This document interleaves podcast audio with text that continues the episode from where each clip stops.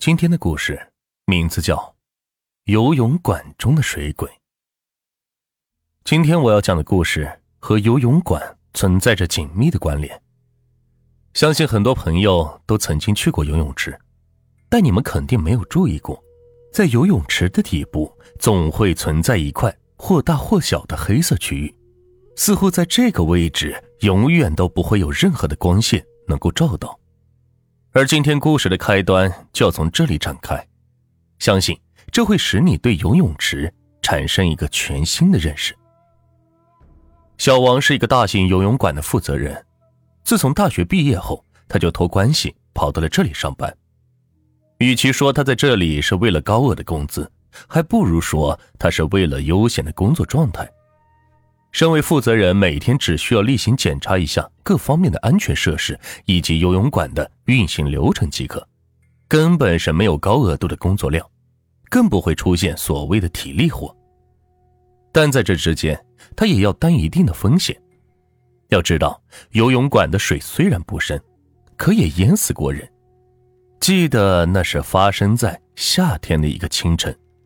一个女孩莫名其妙的出现在了游泳馆里，然后一头扎进了深水池，扑通了没几下就断气了。当时可把游泳馆的人给急坏了，赶紧通过各方面的渠道进行调查，因为他们觉得这个女孩死的蹊跷。要知道，游泳馆每天早上九点才会开门营业，而这个女孩出现的时间却是在早上六点。而他的整个死亡过程全都被监控摄像给捕捉了下来。如果不是有人故意把女孩给放进了游泳馆，那么就证明这女孩是蓄谋已久，提前躲在了这个地方。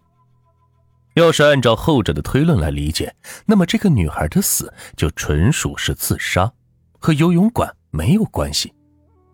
但即便如此，也会大幅度的影响游泳馆的生意。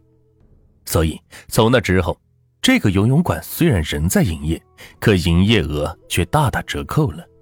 也正是因为出现了这个事情，上一个游泳馆的负责人被开掉，而小王则顺理成章的顶上了这个位置。不过说来也怪，与他一同来这个地方应聘的人是数不胜数，但唯独没有人敢触碰负责人这个位置，似乎是有着什么忌惮。不过小王可不在乎这些，只要是有钱赚，让他跳进粪坑里疏通垃圾，他都愿意。而在小王上任的这段时间，的确没有什么怪事发生。但在多日后的一个下午，在游泳馆内却突然发生了溺水事件。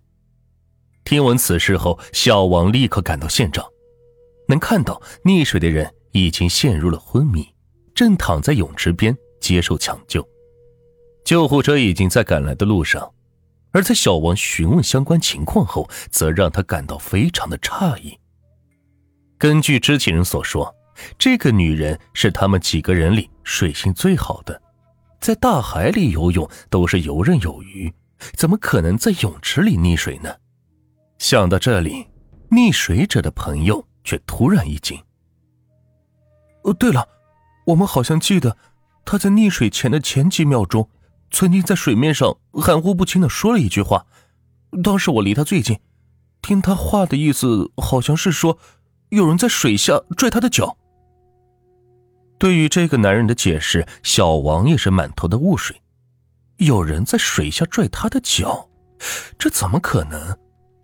根据溺水人朋友的解释，他们当时都在游泳，根本没有人会去搞恶作剧。毕竟水里的玩笑，要是出了岔子，可是会要了人命的。而如果不是溺水人的朋友干的，那又会是谁这么无聊的去捉弄一个不认识的人呢？出于妥善起见，小王返回保安室，对当时的游泳池进行了监控查看。起初并没有什么怪异的事情发生，可当他把进度条拉到溺水前几秒的时候，他则赫然的看到，在溺水人的身后，居然有一团黑色的影子在随着水的波澜左右晃动。而根据小王的判断，这个黑影肯定是个人。这这是怎么回事？头儿，您问我，我问谁呀？您继续往后看，说不定等会儿这个黑影就会游上来呢。他一上来，咱不就知道是谁了吗？”听了保安的话，小王则继续观看之后的监控录像，却是发现这团黑影在溺水事件后就一直在水里徘徊，维持了几分钟的时间后，这才宛若云烟一般消失在了水中。他根本没有上岸。我我的天哪，头儿，这这这是个什么鬼东西？保安现在惊出了一头的冷汗。因为他知道，普通的人在水下的闭气时间最多不超过五分钟，但这团黑影足足在水下待了十多分钟。除了不需要呼吸的鬼，保安还真想不出有什么其他的解释。我老大，之前在游泳馆内死过人，你说这这会不会是那个冤魂？你给我闭嘴！一天天的就知道自己吓唬自己。天底下哪来那么多鬼？还冤魂？你小子鬼故事看多了吧？小王随口撂了一句，然后转身离开。可虽然他嘴上这么说，但心里也是有些犯嘀咕：这团黑影究竟是个什么东西呢？不知道当时的小王究竟是出于什么样的思维考虑，他居然在下午闭馆后潜入到了游泳池里。想要查看一下这地方究竟有什么古怪，而他还提醒保安说，务必要时刻注意监控上的动向，如果有什么不对，必须立刻把他救出来。在一切准备好之后，小王则在游泳池里游了起来。说句实话，他在这地方当负责人也有大半年的时间了，可却从来没有下过水，而今天还是他头回体验自己管辖内的泳池。可在他游泳的这段时间内，却并没有发生什么怪异的事情发生。至于所谓的黑影，更是未曾出现。难道说是我们之前看错了？无奈之下，小王只得暂时游回到泳池边，并拿起提前准备好的杯子喝了口水。可就在这时，他却赫然发现自己的脚踝竟然猛然间。袭上了一股冰凉刺骨的触感，与此同时，难以遏制的拖拽力则直接从水底是席卷而出，并直接把小王是拖进了水中。还没来得及反应的小王，此时溺在水里是胆怯的狂叫，但从他嘴里跑出的除了不计其数的气泡外，便再无其他。而就在此时，小王总算是看清楚了这藏在水中的黑影。究竟是个啥？他的确是人，但却是个没有灵魂的人。可能用人来形容他并不合理，因为这个家伙的脸上没有分毫的血色，一双眼睛因为溺水充血而变得鲜红无比，整张面容浮肿不堪，似乎是被水给泡烂的肉。可即便如此，小王还是认出了他的身份。这不正是之前那个在早上六点莫名其妙的跑进泳池里，之后又离奇的溺死在水中的女孩吗？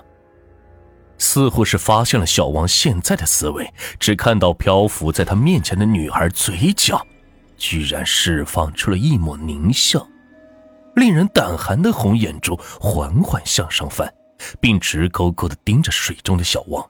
随后，他则张开嘴，释放出几个没有声音的文字。通过嘴唇的口型，小王猜测这几个字应该是“下来陪我”。而想到这里，小王这才猛然意识到，出现在自己面前的这家伙根本就是个女鬼。说来也是可笑，当时小王只注意到对方的容貌，却根本没有察觉到自己已经溺水，所以现在他赶忙想办法挣脱女鬼的控制，随后以最快的速度向水面游去。可直到他回到了水面后，方才迟迟的意识到，现在的自己居然不需要呼吸。非但如此，他还发现自己并不是从水里游出来的，而是从水中飘出来的。我，我现在是怎么了？诧异之间，小王把目光向水池边投去，却是赫然看到自己现在居然躺在地面上。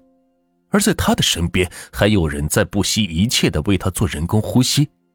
但却都无济于事了，因为此时的躯体已经没有了生命迹象，而身为灵魂的小王眼角则不自主的落下了一滴晶莹的泪水，并砸入水面之后，悄无声息的与池水融为一体。至于刚刚出现在他面前的那个女鬼，现在早已不见了踪影。没错，小王死了。就这样溺死在了水中，而直到他死后，方才迟迟的意识到，原来之前所发生的一切都是另有阴谋。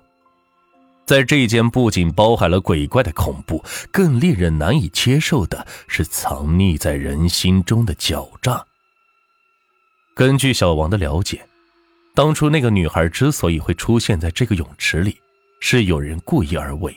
为的就是让这个女孩溺死在水中，形成事故的假象，借此来掩盖真正的事实。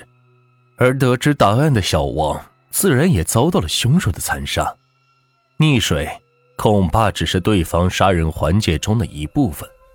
至于那个女鬼是不是真的出现过，在水中拽小王下去的，究竟是不是那个女孩的冤魂，恐怕除了已死的小王之外。就再也没有人知道了。